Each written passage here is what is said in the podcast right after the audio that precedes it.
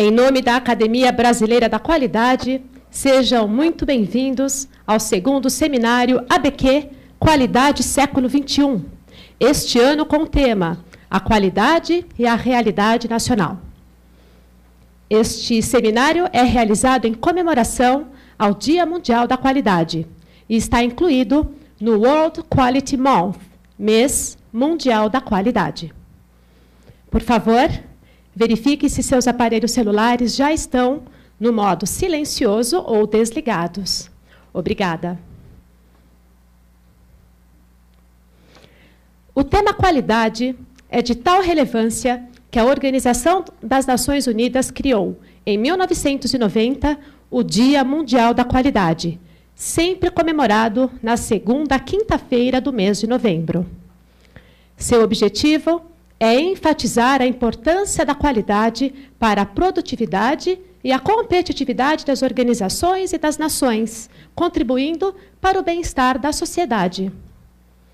Qualidade é o foco da ABQ, Academia Brasileira da Qualidade, uma organização governamental sem fins lucrativos que congrega pessoas que se dedicam à qualidade nos mais diversos setores da sociedade. Estão aqui representados os setores público, privado e acadêmico. A ABQ atua em colaboração com as empresas, governos e outras organizações sempre com o objetivo de contribuir para a melhoria da qualidade de vida do povo brasileiro. Nesta tarde, durante reunião interna, a academia terá a honra de empossar os seguintes acadêmicos: Ana Maria Malik, José Israel Vargas, Luiz Alfredo Falcão Bauer, in memoriam, acadêmico in memoriam e que será representado por seu familiar. Luiz Carlos do Nascimento, Maurício Roscoe, Reinaldo Balbino de Figueiredo e Vicente Falcone Campos. Peço que se levantem, por favor, para receberem os aplausos desta plateia e dos acadêmicos.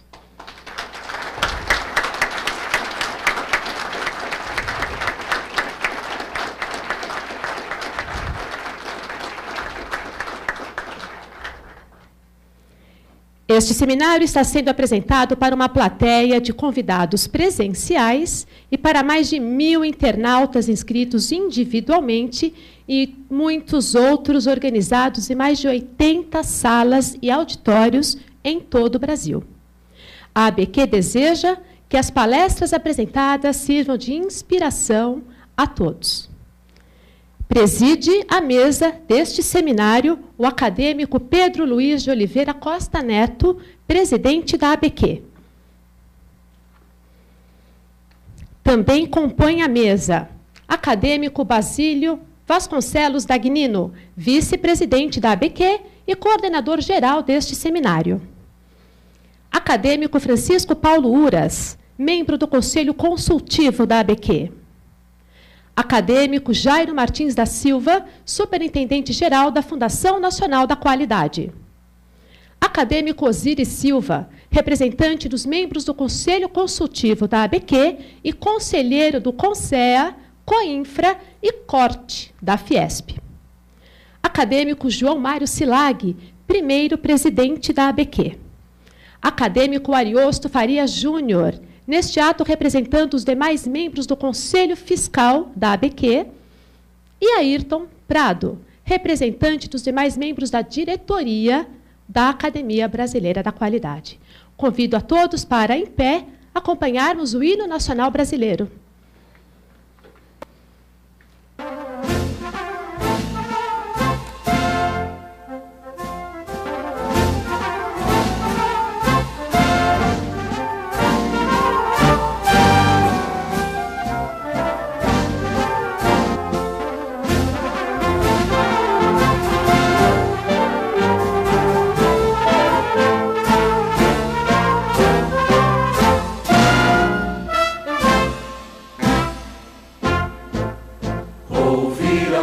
Iranga as margens plácidas de um povo heróico grado retumbante.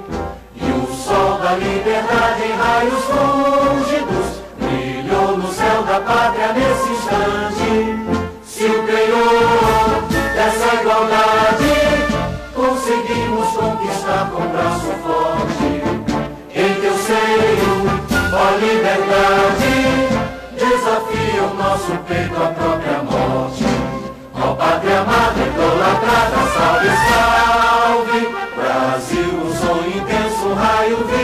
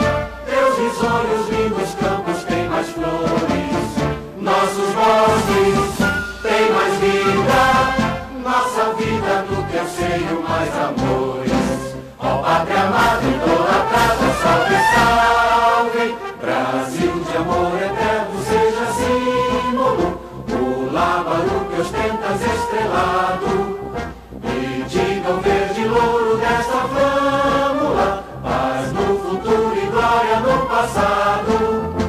Mas se a justiça clava forte, verás que o filho teu não foge à luta, nem creme que te adora a própria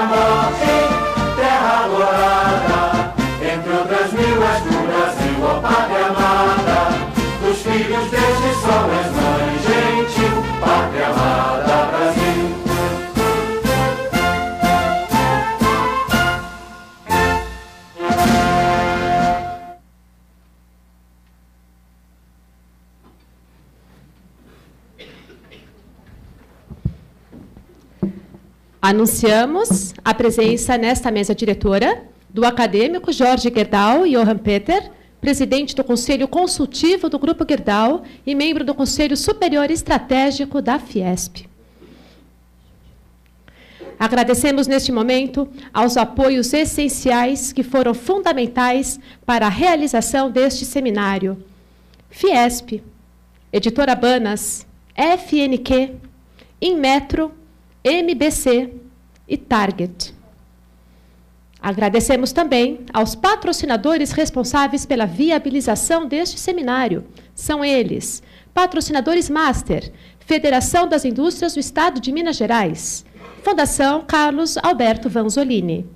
Patrocinadores plenos: Escola de Administração de Empresas da Fundação Getúlio Vargas e Universidade Paulista, Unip. A ABQ também agradece às mais de 30 entidades que ofereceram seu apoio institucional para a realização deste evento. Eles são responsáveis pela divulgação e fortalecimento do seminário entre seus públicos de todos os setores. Senhoras e senhores, informamos com muito pesar que nesta semana faleceu o acadêmico Heitor Augusto de Moura Estevão. A ABQ e a qualidade brasileira estão enlutadas. Na Petrobras, Heitor inspirou e patrocinou o programa da qualidade nos anos 70 e 80. Seu modo de conduzir o esforço de melhoria da qualidade fez com que essa iniciativa se estendesse a uma imensa rede de fornecedores de bens e serviços do setor de petróleo.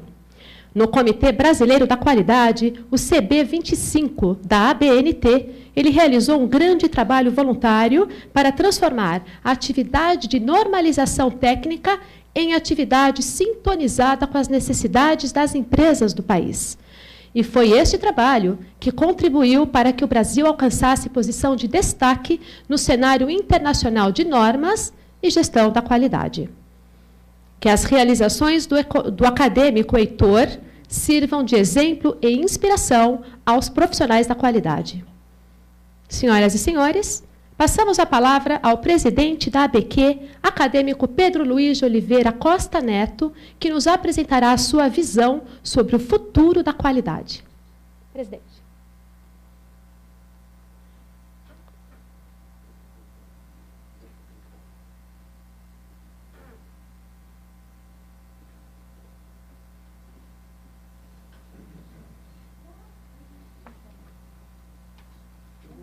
para falar mais próximo.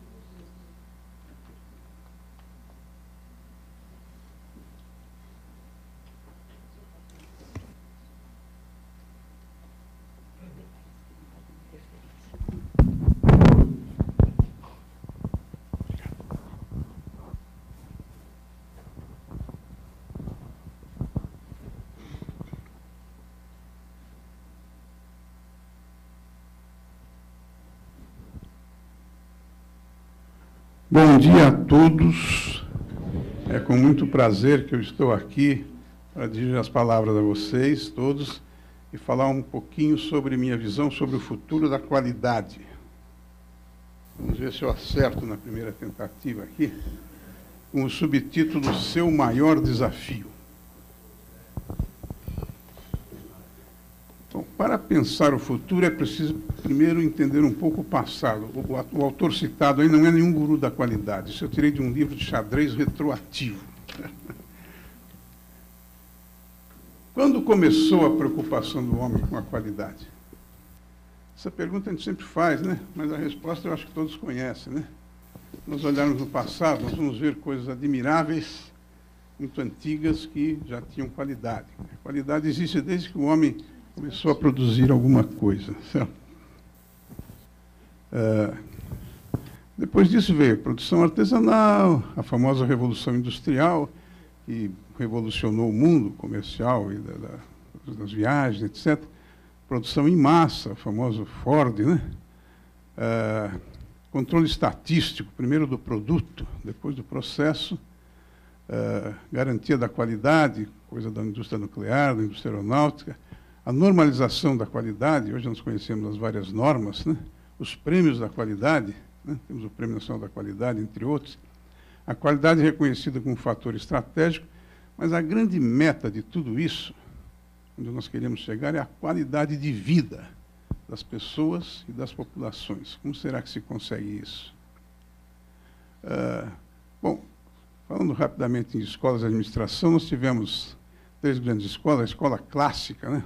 Da administração científica, do Taylor, do Fayol, a Escola das Relações Humanas, de Elton Maio, de Maslow e outros. E aí chegamos na Escola da Qualidade, os gurus que tanto contribuíram para, para, para o nosso bem-estar. É, um deles, um dos primeiros, é o Deming, né? os 14 pontos que ele teve, o ciclo PDCA, que é às vezes chamado ciclo de Deming, mas também tem muita participação do, do. Né?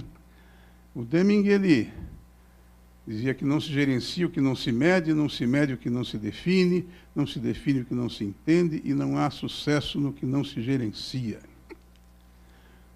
Juran, contemporâneo do Deming, com a sua trilogia da qualidade e com a famosa frase de que qualidade é adequação ao uso.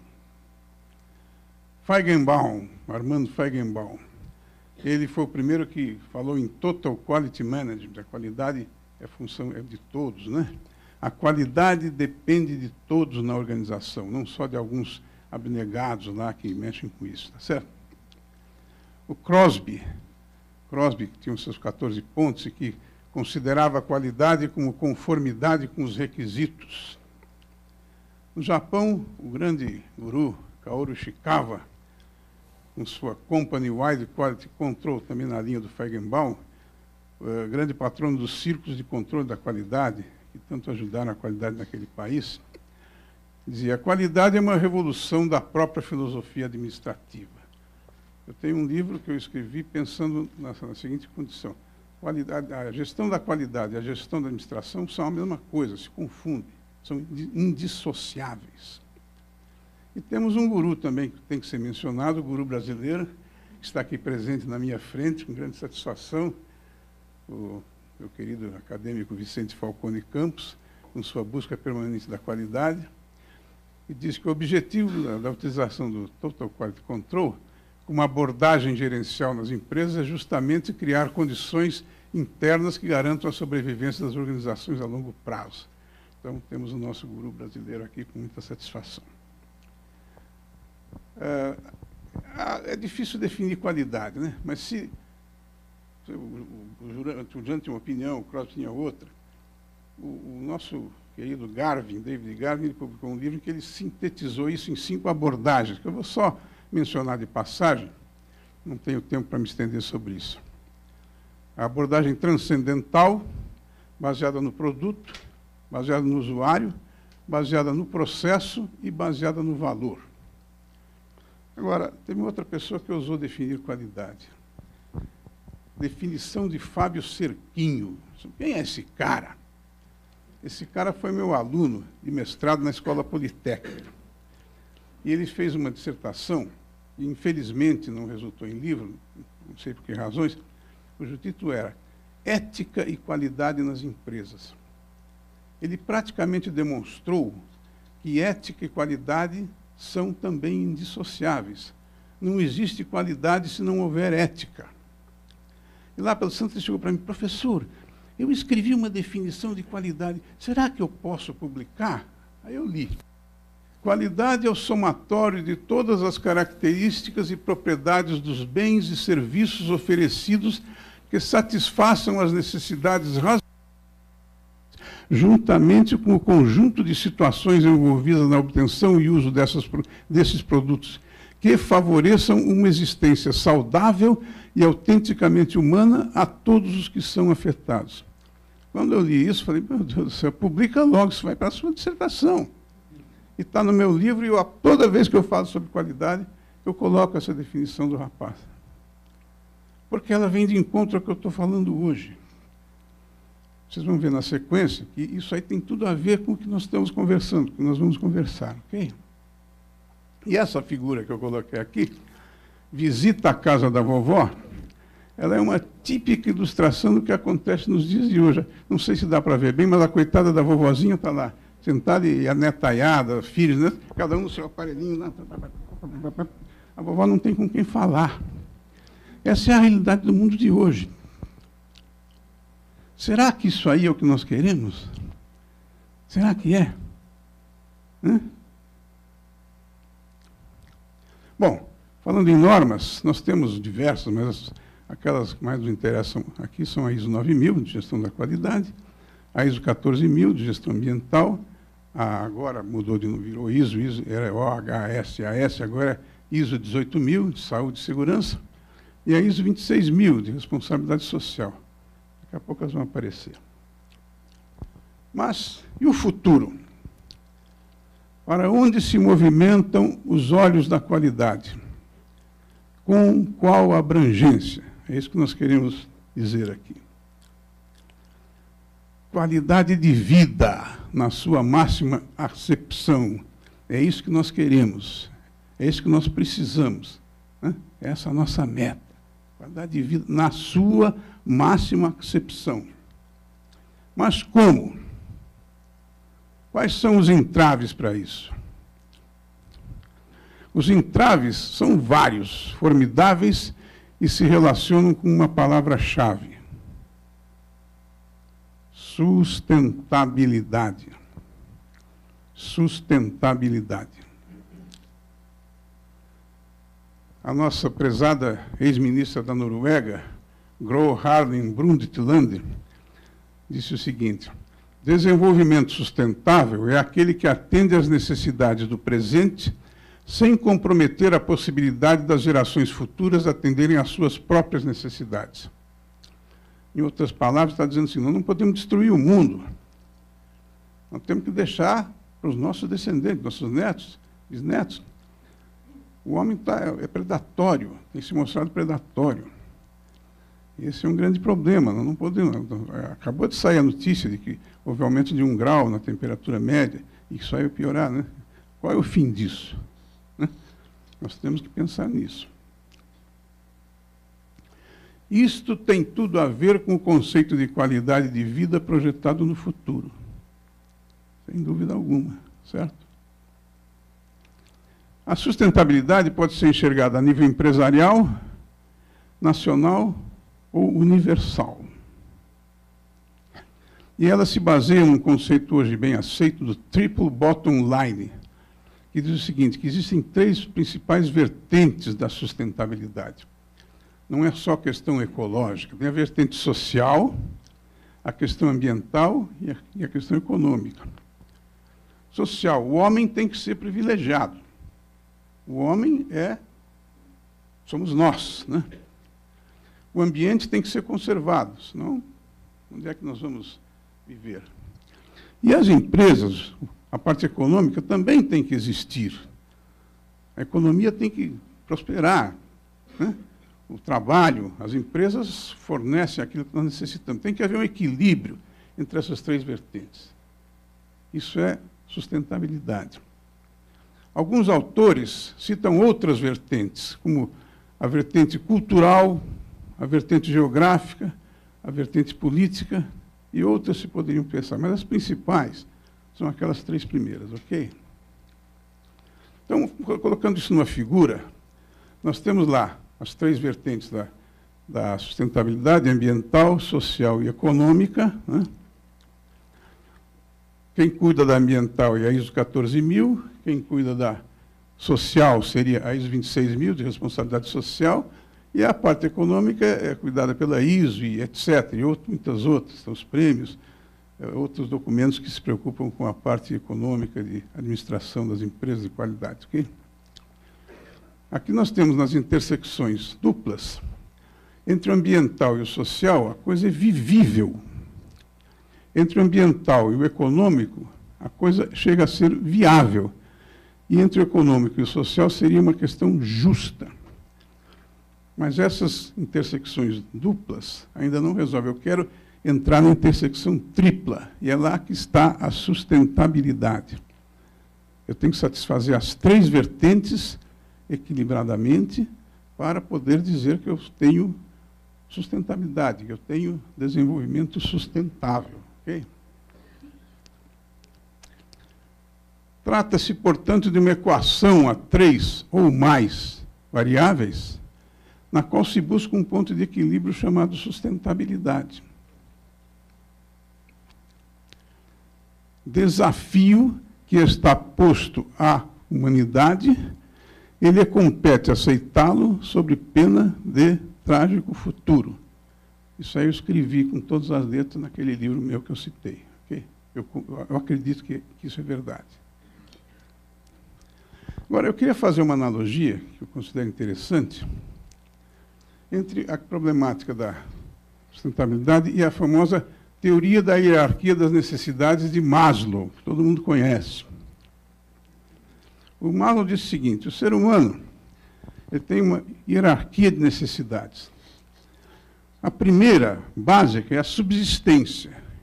Ele tem que viver. Tem que subsistência envolve comida, local para morar, coisas básicas, super básicas.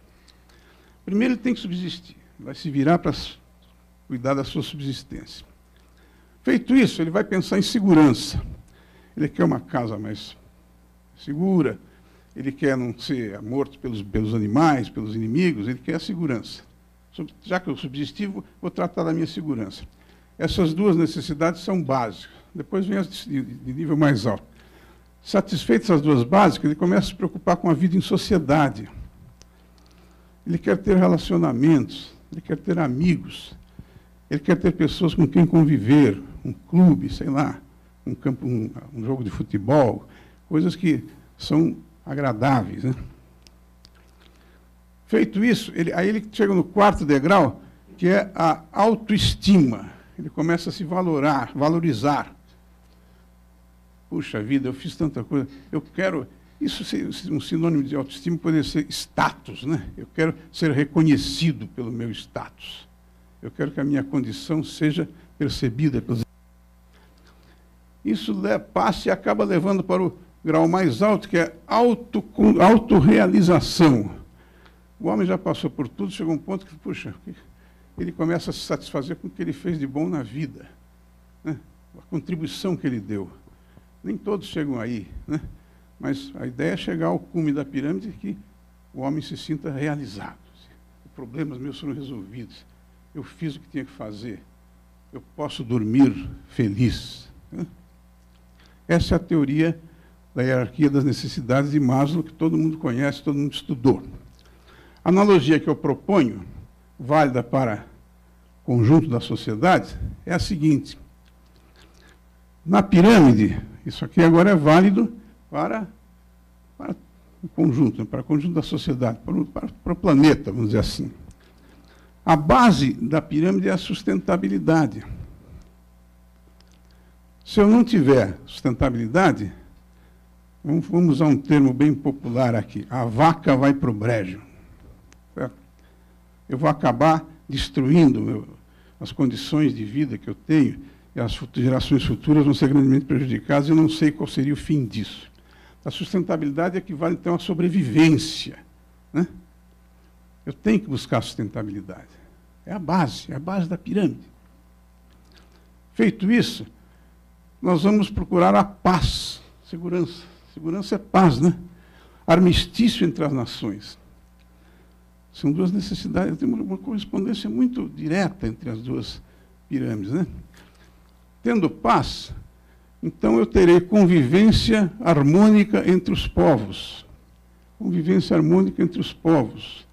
Cada um com as suas características, né? suas religiões, seus hábitos, suas culturas. Com isso eu posso ter uma qualidade de vida universal. Eu estou seguro, eu estou em paz, eu tenho convivência, então eu estou atingindo uma qualidade de vida universal. E o topo da coisa tem que ser a garantia de não haver retrocesso. Garantia de não haver retrocesso. Aí, talvez um, um órgão equivalente à ONU, alguma coisa, pudesse garantir isso. Então, essa analogia eu fiz, aí surgiu até discutindo o problema com um aluno de doutorado, surgiu essa analogia que eu gostaria de trazer porque eu achei interessante. Okay? Então, agora, voltando à questão da sustentabilidade, é o desafio maior da qualidade em nossos tempos. Não realizado significa fatalidade para a humanidade. Eu digo isso com todas as letras. Conseguiremos Lembrando Feigenbaum, a sustentabilidade depende de todos no planeta. Da mesma forma que a qualidade depende de todos na organização, a sustentabilidade depende de todos no planeta. Certo? Muito obrigado.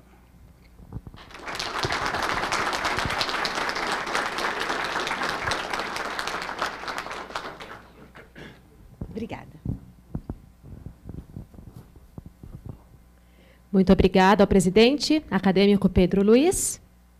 Antes de darmos continuidade à programação, convidamos os presentes a brevemente se apresentarem aos seus vizinhos, trocando cartões, se assim o desejarem, ampliando sua, suas redes de contatos.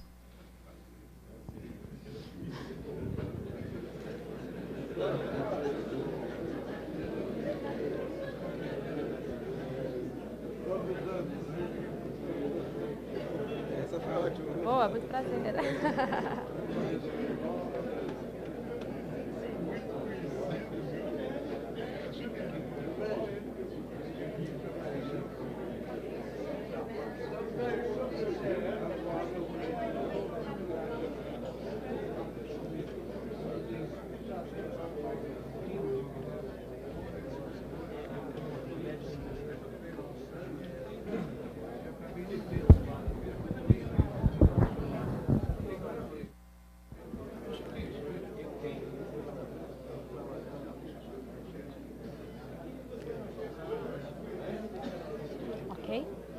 Muito obrigada.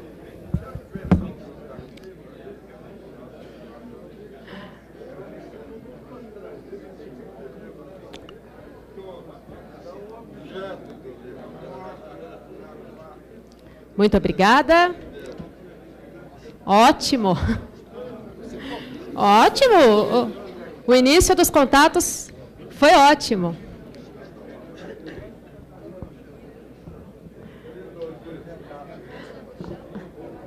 Senhoras e senhores, a ABQ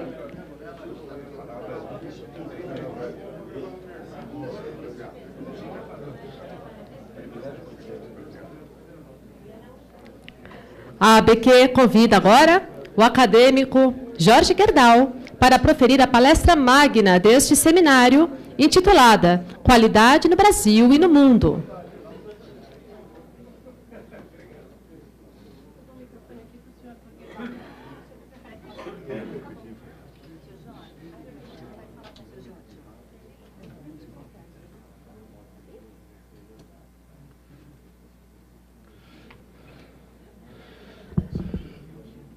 Bom dia a todas e a todos.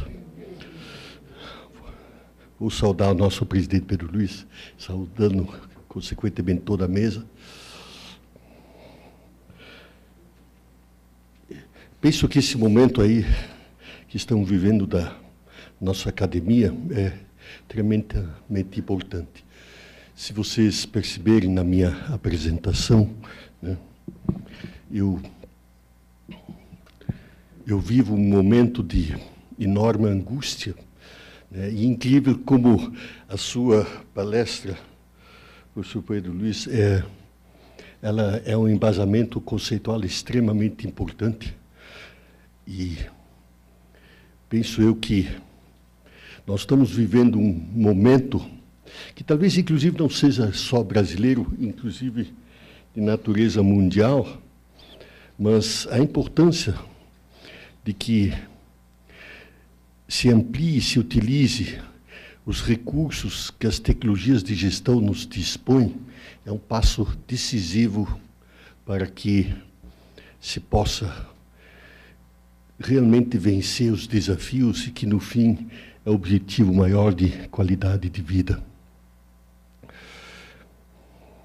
Eu não posso deixar de, ao começar, vou falar rapidamente da nossa história sobre o processo da qualidade que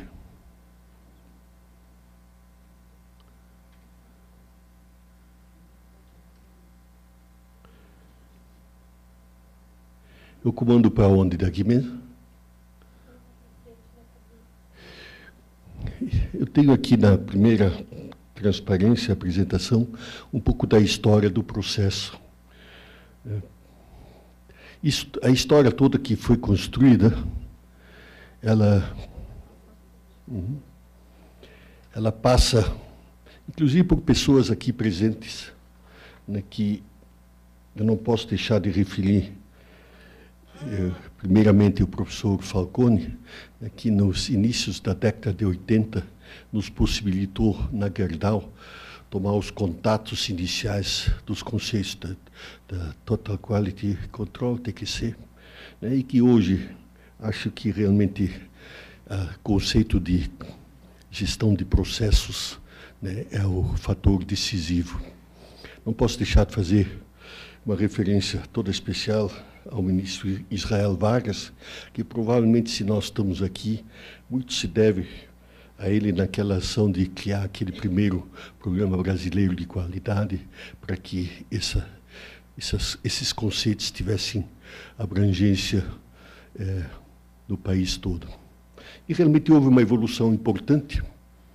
Eu vou não me detalhar, isso aí está disponível, né, mas eu diria que é, momentos que nem a criação da Fundação Nacional da Qualidade, né, a criação do MBC, que quando foi criado tinha quatro metas principais.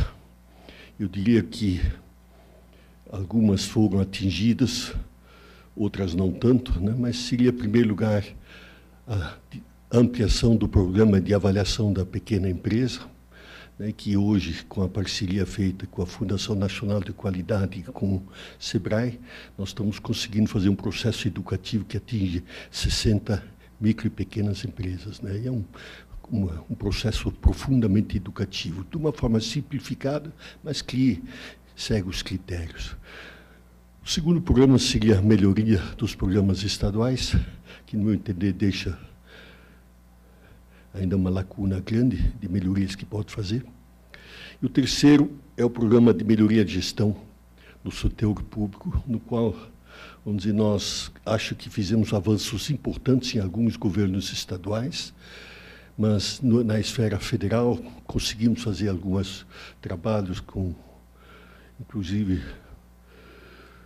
é, melhorando algumas atividades de gestão, mas olhando o desafio mundial, né, eu diria que temos uma tarefa. Aliás, o Cláudio Castal diz assim: Jorge, nós fizemos muito mais, talvez, que pensamos, mas fizemos muito, muito menos do que é necessário. E a gente, olhando isso de uma forma ampla, né, eu digo que essa necessidade hoje é maior do que nunca. E o que, que me leva a isso? é, vamos dizer, praticamente a estagnação global que nosso país sofre e, e, a corrida de crescimento e desenvolvimento que existe no mundo. Né? E os exemplos, né, em termos de qualidade de gestão, que hoje estão disponíveis. Talvez não suficientemente, mas em, nós encontramos exemplos fantásticos em todos os sentidos.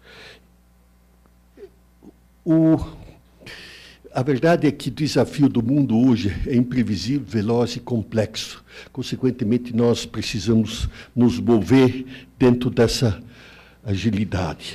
Eu gostaria de mencionar algumas coisas dentro da visão do mundo, que são algumas literaturas que ajudam a olhar e meditar nesse desafio do desenvolvimento da qualidade, principalmente em nosso país. Existe uma evolução interessante, tem um, livro já traduzido para o Brasil, né, do capitalismo consciente. Ele toca com profundidade esse problema do propósito. Né, e eu vou conectar depois muito essa palavra propósito com a não definição dos nossos propósitos no Brasil, né, que eu vinculo essencialmente com o tema da, da, da evolução necessária em termos de gestão. A necessária Revolution, do Peter Senge, é muito interessante. Fala muito com esse conceito, novamente, também da sustentabilidade econômica, social e ambiental. Ele acrescenta essas palavras de sustentabilidade política e cultural. Eu estou com um projeto trabalhando. Desculpe. É, eu que trabalho sobre o processo dessa visão na tentativa de construir uma empresa na Índia e quando se vê que os problemas culturais e políticos têm uma dimensão, enquanto a gente trabalha num mundo ocidental parecido, as coisas, as diferenças são relativamente pequenas. E quando se olha o problema da sustentabilidade global no mundo, nós sabemos que passa por essas necessidades. Mas talvez uma das obras recentes mais interessantes também já foi traduzida, né?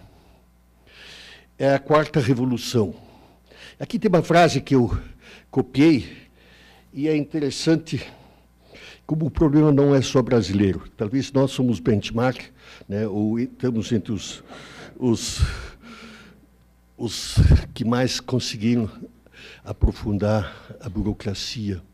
Mas a frase é interessante. O Estado se tornou inchado e opressivo. Uma gigantesca bagunça hipertrofiada pela ambição e empurrado para um lado e para o outro por objetivos contraditórios. Para piorar, o Estado, aos poucos, também se perverte em inimigo da própria liberdade. É extremamente interessante né, que é, como nós todos, em maior ou menor escala, né, somos atingidos no nosso dia a dia eu diria que esse fenômeno da semana passada do sistema de registro do empregador com a empregada doméstica né, é um exemplo. É, é um exemplo, não vou me estender que isso. isso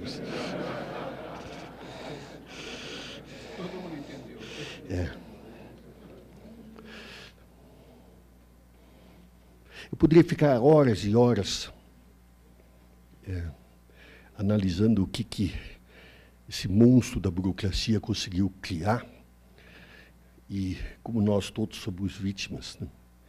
Eu tenho um caso agora interessantíssimo, vamos dizer, no caso do Rio Grande do Sul, no aspecto ambiental. O Estado está numa situação desesperada. Eu, eu solicitei, num diálogo lá com a secretaria, procurando ajudar a pensar, eu perguntei o levantamento de quantos bilhões estão parados de investimentos que poderiam andar. E deu uma cifra de 30 bilhões de dólares, tá certo, gente? O Estado que não tem condições de fazer nada, está parado, desesperado, né? me deixa pela burocracia, né, parado em praticamente três ambientes principais, de projetos eólicos, de pequenas hidroelétricas e de represas para irrigação da agricultura. Né. Três pontos assim que correspondem a uma necessidade de melhoria de qualidade de vida, melhoria ambiental, etc. Né? E, é, e os processos levam três, quatro anos. Teoricamente, hoje, tem já acontecido casos do Brasil que o processo começa a ser comandado eletronicamente, apenas respondendo sim e não, e, e se estiver enquadrado, a licença provisória sai, tá certo, gente? Então, é só para ver os exemplos, eu poderia me estender mais, me lembrei agora desse processo, mas esse livro é extremamente interessante como trata desse tema de forma global. E aí tem uma outra leitura, extremamente, né? é, democracia ocidental vezes meritocracia asiática. Né? Ela dis, discute sobre a governança do século XXI. Né? E aí é coordenado esse livro por um empresário da Califórnia. Né? E é interessante que, no local onde existe a maior criação de inovações no mundo por metro quadrado, indiscutível é a sexta, sétima renda per capita no mundo, né? discutem que a falência do governo né, leva a eventualmente não conseguir continuar enfrentando os desafios fala principalmente sobre educação né, para o mundo moderno. Né, e aí a pergunta é o seguinte: teremos nós, numa democracia plebiscitária e sem eficiência de gestão, condições de competir com uma meritocracia asiática? É, o desafio é interessantíssimo, né? mas ela, no fundo, ela entra novamente nesse marasmo que nós conseguimos construir, né? e talvez nós estejamos aqui no Brasil com uma situação extremamente delicada nesse sentido. Aí, a competitividade do mundo, a competitividade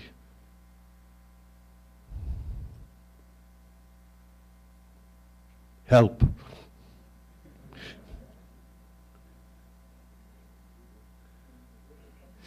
Ele trata do aspecto da competitividade. A competitividade mundial exige competência da gestão pública. O governo não cabe do seu orçamento, né? É uma frase que está começando a, a, surgir, inclusive de baixo para cima, né? Porque para nós é evidente. Mas marasmo burocrático, o governo se perde na própria burocracia. E o governo, né? tem duas funções básicas. Tá, perfeito. Então, só dou o aviso. Então, a próxima, por favor. Né? É, o governo né, tem duas funções de governança. Né? Uma governança operacional e a segunda é a governança estratégica. Né? Eu, desses últimos anos, né, eu aprendi, dentro desse processo, que é primária. Eu já falei, eu acho que aqui, inclusive, sobre isso. Mas o processo de gestão mais importante chama-se governança. Né? Eu aprendi que é, é, possível, eventualmente, você ter numa organização, instituição privada, pública, terceiro setor, eventualmente uma série de processos bem estruturados, seja em gestão de um ou outro item. Mas se o core business, o objetivo principal Né? E aí surge novamente o debate do conceito de governança e o conceito do propósito, aonde é que nós queremos chegar. Né? Para que, que existe isso tudo? Qual é o objetivo desse mecanismo? Etc. Né? Nós vemos que é uma peça-chave esse tema da governança. E qual é o Brasil real próximo? O Brasil real hoje é que praticamente 40% do PIB está em gestão pública, gente. Né? A carga tributária anda em 36%, 37%, nós temos um déficit aí de 5%, 6%. Se eu somar isso ao a carga tributária, eu passo dos 40%. E o setor privado tem um número ao redor de 60%. O setor privado, onde tem conseguido fazer uma poupança é, até o ano passado, retrasado, um número ao redor de 16%, que quase que daria 30% sobre o seu PIB. E o setor público, no seu conjunto, não consegue fazer uma poupança maior de 1 a 2, não chega a 2%. O Banco Mundial tem um trabalho interessante sobre isso, que a definição do crescimento dos países se define pelo índice de investimento que, quando for abaixo de 2% sobre o PIB, não cresce mais do que 20% ao ano. Esse número é extremamente interessante. Tem alguns trabalhos na Fundação Getúlio Vargas sobre isso. Então, na realidade, nós estamos desse marasmo né, e surge, consequentemente, esse, esse, esse quadro, próxima transparência, esse quadro né, de que realmente nós precisamos processos de gestão, nós precisamos debater e aprofundar realmente os propósitos, né? para que, que existe o Estado, o que, que eu quero do Estado, quais são as funções. Nós fizemos um trabalho usando a metodologia do Kaplan em 35 ministérios, né? E o índice deu uma nota de 1,2 numa relação de 0 a 4, em que o, os ministérios não sabem qual é exatamente sua função, quais são os processos críticos e assim por diante. Tá então, o marasmo e as burocracias, e sem a clareza de governança, nós não venceremos o tema. Então, na, eu tenho aqui uma. Qual é o Brasil real, né? É, então, nós temos aí uma variação do PIB, né, e que nos mostra como estamos caindo de, vamos dizer, de 2000 10, fomos gradativamente descendo a curva para 1,8, depois passamos 2,7, estamos em menos 3, e a perspectiva é de que fiquemos aí com um número continuando negativo. E tem aí, Armando Castelar tem uma definição, que é um estudioso né, brasileiro, vão chegar a 2020 com a mesma renda per capita de 2010. Qual é o, é o Brasil real, tá certo? Então, a desigualdade, nós tivemos evoluções significativas de 5 é, para 0,525. Agora, o Brasil, ranking global de competitividade, nós estávamos 64, né, subimos um pouco, chegamos a 48 e hoje estamos em 76 lugar, né, com uma piora significativa. Qual é o Brasil real, novamente? Evolução de arrecadação federal em bilhões, tá certo? Se vê aí uma queda de menos 2% para 2014. A próxima, por favor, desculpe. Nós temos essa queda novamente, menos 2. Né? Tem aí um número importante, que entre 2013 e 2014 a arrecadação cresceu 84%, e enquanto o PIB cresceu 47%. E aí agora vou dar um número mais assustador, ainda que é, é um exemplo prático sobre o tema de gestão. Qual é, aí qual é o Brasil? Próxima é na parte educação. São Paulo teve uma evolução do, dois, do ano 2009 a 2013, saiu do, do Enem com ponto, a pontuação de 3,6 tá, e foi para 3,7. Agora, o gasto por aluno nós saímos do número de 2.400 em 2009 por aluno e fomos a 9.236. Gente, isso, isso é um caos. Dentro de um processo natural de competição, concorrência, né? nós estamos aí com um número quatro vezes maior tá? e a evolução foi pífia. O que, que é isso? Isso é não instrumental de gestão. É dar dinheiro sem exigência, sem meritocracia, sem avaliação, sem exigência. Estou tocando esse assunto, né, porque talvez seja um dos pontos mais importantes em que as tecnologias de gestão têm que ser utilizadas. Mas aqui tem um caso extremamente interessante, que é o Distrito Federal, foi de 3,2 para 3,3 e ele gastava 5.400 e hoje está gastando 10 mil por aluno. Agora nós temos alguns exemplos um pouco melhores. Tá? Pegamos Goiás. O Goiás estava em 16 lugar na educação nível médio e conseguiu chegar a primeiro lugar, numa etapa de governo. Tá? Três anos e pouco. Mas o interessante é que o custo era 4.138 e passou a 4.485. Não houve alteração de custo. O que, que houve? Tecnologias de gestão. Gente, eu, eu me aprofundei, acompanhei um pouco isso. É uma coisa fantástica, porque são coisas absolutamente normais, como meritocracia. O diretor de escola, por sistema de votação, primeiro tem que fazer um concurso para ver se tem habilidade para se candidatar. Tá certo? É, estabelece é, sistemas de reconhecimento de reconhecimento de médias por alunos, meritocracia, etc. São quase que dez processos que se usa na educação como se usa em qualquer unidade gerencial de uma filial comercial, coisa do tipo. Isso é uma evidência do primarismo. Lógico que teve a recapacitação dos professores, está certo? Né? E com metodologias para que realmente é, o processo pedagógico chegasse nos primeiros anos de, é, de educação realmente junto ao aluno. Mas isso aqui, para mim, é um quadro fantástico, né? Como o desafio que nós temos com a evidência que é gestão ou não é gestão. Né? E os desafios que o nosso país tem nesse sentido. Próximo. Aí essa, isso eu já. Aí vem a próxima transparência que faço. Eu acho que pulou dois aí, por favor, moça. Não, aí avançou mais um para trás. Aí. Então, para frente. Bom, a verdade são dois ciclos. O ciclo da governança, que é avaliar, direcionar e eh, man, é, monitorar, e outro é o famoso PDCA. Os dois círculos têm que se relacionar, né? porque você só trabalhar na gestão sem cuidar do processo principal em que eu defino meus propósitos, minhas metas e estabeleça, vamos dizer, em termos globais do país e ou por áreas, é peça-chave para que realmente se avance. Peter Drucker, próximo.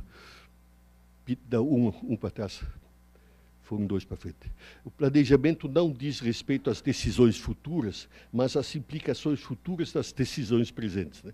Quer dizer, essa palavra, vamos dizer, como sempre, genialidade do Peter Drucker nos mostra, vamos dizer, que nós, através do planejamento, com instrumentos de gestão, consequentemente com os PDCAs e metas estruturadas, né, é que vão decidir qual é, vai será o, o nosso futuro.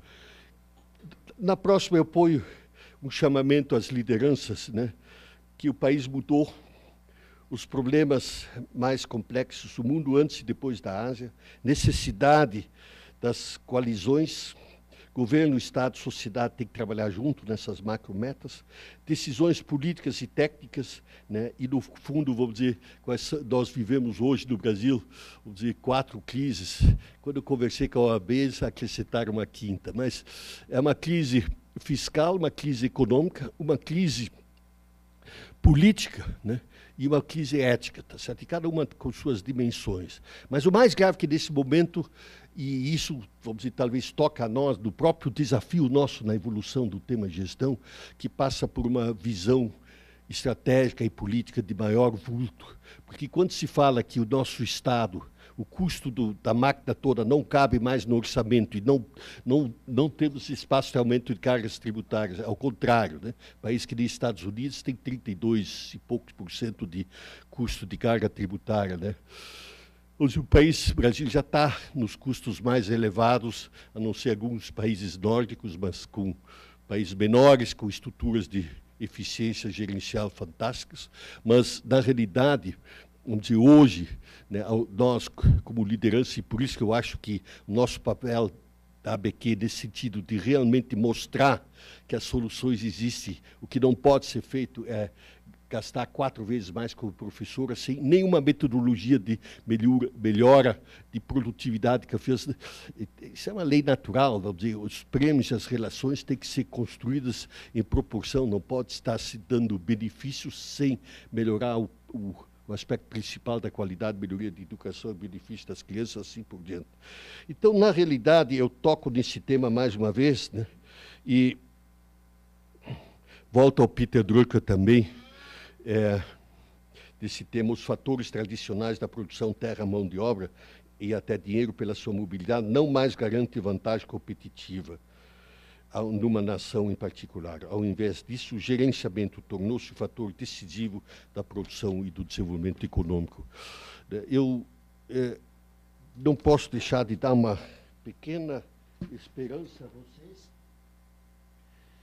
de que no momento nós estamos trabalhando em oito estados, principalmente Brasil Central, de que realmente existe um debate, uma análise de aprofundamento das dimensões dos problemas hoje que os governos têm, né, com a equipe dos secretários de Estado, com visão absolutamente moderna, né, de rediscutir tecnologias de gestão, dimensão do Estado, meritocracia, etc., né? Tem núcleos hoje do país que já estão enxergando e debatendo o tema. Quer dizer, é, a visão do governo federal, que é profundamente atrofiadora, a esplanada não conversa entre si, etc., são problemas muito, muito complexos, com, e principalmente talvez de natureza política, mas também existe uma luz no túnel com esses governos com cabeças modernas, abertas, né? praticamente secretariado feito por gente nova e só profissionais, tá certo? Né? É, não deixando que a política penetre no processo gerencial administrativo. Não, eu tenho, então, tenho alguma esperança, vou dizer, no, na luz do final do túnel. Mas que o nosso papel como cidadão consciente, vamos dizer, que são os associados e os partícipes da PQ, nossa responsabilidade é enorme, porque essas duas metas principais, voltar ao crescimento, né, ajuste fiscal é meio, voltar ao crescimento e conseguir que a máquina pública consiga trabalhar no mínimo com uma produtividade 30% melhor do que hoje, são dois fatores decisivos tá certo? Né? É, para que o país possa ter rompimento em relação a esse cenário que eu tentei mencionar um pouco dentro da competitividade global. Se isso, nós, se isso não acontecer, nós vamos continuar, vamos dizer, andando num passinho extremamente lento ou até andando um pouco para trás, como tem acontecido. Muito obrigado.